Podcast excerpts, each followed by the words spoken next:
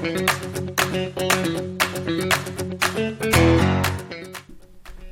い、皆さんこんばんは。株式会社耳でチャレンジ取締役をしております。キースこと桑原です。ウェブ業界の何でも雑談室へようこそ。この番組ではウェブ業界に関すること、また様々な学びになるコンテンツを目指してお届けしていきたいと思います。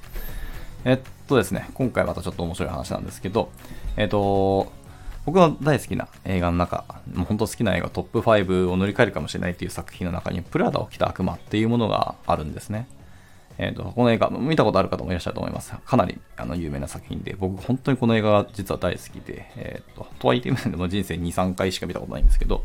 はい。で、この映画なんですけども、実はですね、冒頭の2分でものすごい情報量が、あの、つぎ込まれているんですよね。はい。あの結構、パンパンパンパンとあの進んでいく、あの、別にセリフも何もないシーンがただただ流れていくだけなんですけど、この約2分間に、すごい、あの、知見とか、なるほどっていう学びとかが、あの、固まってるんですよね。はい。で、まあ、その話をちょっとしていって、そこから何が学べるかみたいなところにしていくんですけど、はい、そうまあ、あのなんですかね、ビジネスウーマンの方なら、この2分間でいろいろ気づくかもしれないですし、あなるほどっていうふうになるかもしれないです。というか、まあ、本当にこの映画自体がそもそもですね、まあもあの女性向けの内容の映画で、まあ、男性の方はあんま見る方少なかったかもしれないですけど、あのぜひ男性を見てほしいと思います。かなり面白いですし、あの学びが大きいと思います。はい。で、えっとですね、まあ、その詳しい解説っていうのが、あのま僕がこの話はしようと思ったのも、その、あの、詳しい解説をされている方が、あの YouTube であの動画で解説されている方がいらっしゃって、あの、岡田敏夫さんっていう方ですね。まあ、こちらの方はかなり有名で、あの、ご存知かもしれないですけど、はい。まあ、その動画を見れば、むしろ今日の僕の話なんてあんまり関係ないんですけど、だから、聞かなくても全然いいんですけどね。はい。ぜひぜひ見てほしいと思います。あの、かなり学びがあるので、です。あと、一応概要欄にあの YouTube のリンクも貼っておきますので、はい。で、えっとですね、えっと、まあ、人は外見じゃない中身だっていうことをね、あの結構ちょこちょこ耳にする耳にすることがあったなと僕も思います。あの人生の中でですね。はいまあ、結構最近は減ったかなと思いますけども、はい。とにかく、あの、中身で勝負する人間なんだからみたいなところありますけど、はいまあ、特にこれ恋愛とかですね、結婚の話題で、まあ、聞くことが多いんじゃないかなと思っていますけど、はい。もちろんですね、このことは否定するつもりはないですし、あの共感は私も全然覚えますね。はいまあ、自分自身もやっぱりな、ここは中身だなみたいなところは、あの場面、場面結構ありますのでね。はい。ただですけど、えっ、と、中身を磨いて外見を磨かない人っていうのは、果たしてどうなんだろうっていう疑問は正直僕実は思っているんですね。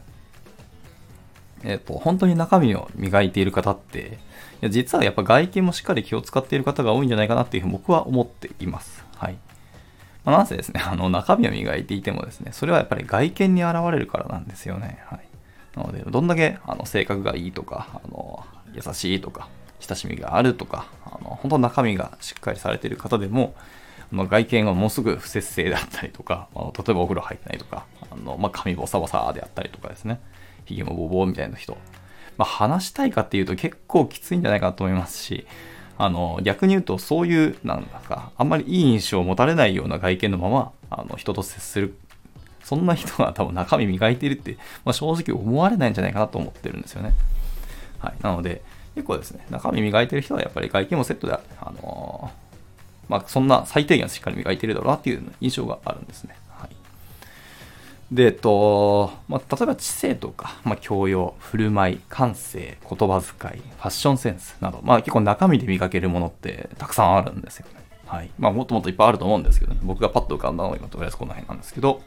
で、まあ、そういうものを磨いていくとですね、あの、まあ、振る舞いとか言動ですね。もしくはアウトプットの言葉遣い、もしくは話し方、あとテキストによるメッセージですよね。まあ、ブログとか、まあ、ツイートとか、まあ、その SNS もそうです。であったりとか、まあ、メールでもいいですね。あとはファッションセンスであったりとか、あと体型、美容とかですね。他にも、あの、清潔感とかですね。あとは、まあ、いろんなところの、あの、食事マナー、ビジネスマナーとか、あとはお金の使い方とかですね。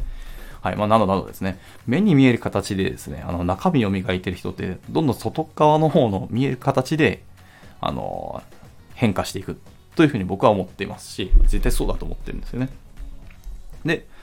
えっと、その結局目に見えない影の努力、その日頃の努力っていうのは何かしらの形、結局人の目に触れる形で現れるんですよね。はい。と思ってます。まあ、従ってですね、あの、まあ、中身で勝負っていうのは、まあ、結果ですね、外見を整えることも含んでいまして、まあ、どちらか片方だけ磨くっていうのは結局本質ではないんだよなっていうふうに思いましたっていう話ですね。まあ、もっと言うと、その外見こそですね、磨いていくべきなんじゃないかなと思います。はい。なぜならですね、その中身を磨くっていうのは、そんな簡単ではないんですよね。はい。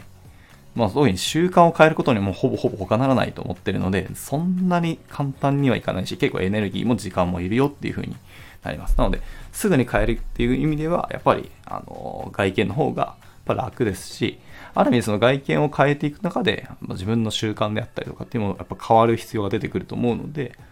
それから結果的に中身が変わっていくっていうような、まあ、あると思ってます。はい。なので、中身をあの外見もそうですけど、1日だけ外見を変えるんじゃなくて、もう毎日毎日外見をどんどん意識するのを変えていくっていう風に意識すると、結果的に中身も引っ張られて、あの変えていくことになるんじゃないかなと思います。はい、あもちろんですね、あの中身を最初から磨いていくっても全然いいと思います。まあ、その上で外見もやっぱり出てくると思うんで、もういいんですけど、やっぱり分かりやすく、かつ、パッと効果的で、あのパッと目に見える形で変化もして、で、そのまま次のモチベーションに続くっていうのは、やはり外見からの方がいいんじゃないかなっていうふうに思ったなっていう次第ですね。はい。で例えばですね、あのその外見でよくやるアドバイス。で僕が受けたアドバイスですけども、はい。一つはですね、あの、お風呂とか、まあ、洗面台ってあの家の中です、鏡ってあるじゃないですか。まあ、それ以外に鏡をちゃんと用意するというのが一つですね。でおすすめはあの全身が映るあの姿見です。まあ、あれ、あのうち1台、あの1台1枚ですね。はい、あの、姿見を買ったんですけど、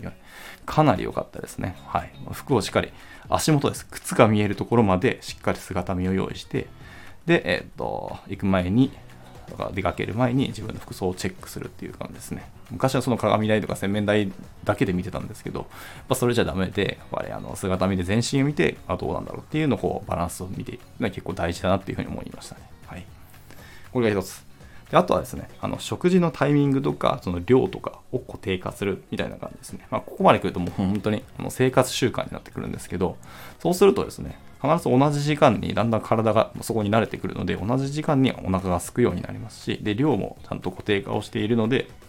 自分あのしっかり体がリズムを作ってくれるので、そこに自分の体のあのバイオリズムと健康体というところを意識して体が順応してくるんですね。はい。結果的にあの別になんかお肌がむくれないとか、体型がどんどんどんどん太くなっていくことも少なくなってくるとか、よくあると思うんですね。っていう感じで、食事のあの見直しをしていくのも結構いいのかなと思いました。あと3つ目ですね。あのいわゆる、なんでしょう。あの、なんていうんですかね、専門特化、特許っていうんですかね。例えばカメラであればカメラでいいし、電話であれば電話を用意するみたいな。まあ、今だと携帯電話が、あのまあ、スマートフォンがクオリティアップしていって、あの別に携帯とあのカメラ一色とでもいいいいじゃないっていう感じはありますけど、まあ、そこ、持ちは持ちやじゃないですけど、何でもかんでもセットになるものではなくて、やっぱり一つのものに洗練したものを用意していくのが結構いいのかなと思いました。はい。専門のものを洗練したものをどんどん自分の身の回りに置いておくっていう感じですね。はい、とにかく自分の身の回りは自分が満足するもので固めておくと、結果的にいろんなものが変わってくるんじゃないかなと思いますね。はい。なんかあの機能もある、この機能もある、こういう場面に便利だとか、これはこういう時にも使える。だから残しておくみたいな。結構便利グッズたくさんあるんですけど、まあそれをたくさん持っておくわけでもないし、でもそれを常に持ち歩くっていうのもそれもまた違うなと思っていて、僕の中でですね。はい。まあ便利は便利だと思いますけど、はい、例えばそのなんか十徳ナイフみたいなやつがあって、まあ、それはキャンプとかでもちろん使えるんですけど、キャンプに行くときはそれを持てばいいんですけど、そうじゃないとき、日常の中ではやっぱり洗練したもの、自分が満足するものっていうものだけで身の周りを固めていくっていうのは結構おすすめですね。はい。でまあ、僕は服が好きで、服の話は結構してるんですけど、やはりその自分が大好きな服、絶対にこれは捨てたくない服とか、もう本当だったら毎日着たいみたいな服だけで固めておくっていう感じですね。1週間に1回ぐらい着るか着ないかぐらいの服であれば、もう正直言ってそのぐらいの服であれば、あの処分してももう下手したらいいんじゃないかなと思ってますし、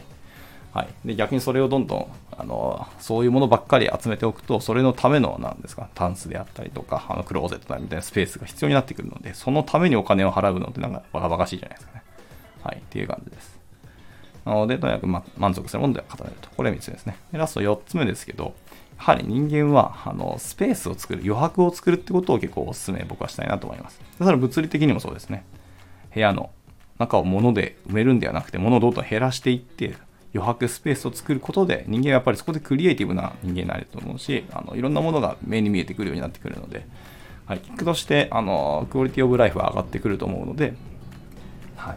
物を減らしていく、どんどん余白を作るっていうのも結構おすすめですね。はい。まあ、これも一つの、まあ、外に見えるわけではないですけど、まあ、自分が必ず目にするっていう意味では、外見かもしれないですね。というところで、その4つですね。はい。やっていただくといいのかもしれないです。っていう感じで、今日は、その、まあ、人間は中身じゃなくて、その外見に現れるよねっていう話が、要はしたかったなっていうところでした。はい。もし、あの、そもそもこの映画ですね、あの、プラドを着た悪魔って映画見たことない方は、ぜひぜひ一度見ていただければと思います。本当にいろんな示唆に富んだ映画になりますし。で、またその岡田敏夫さんですね、の解説動画がかなり面白いので、はい。これもぜひ見ていただければなと思います。というところで、まあ、ちょっとまとまらなかったんですけど、今回はこの感じで終わりたいと思います。ではまた、えっ、ー、と、次回の収録でお会いできればなと思います。バイバイ。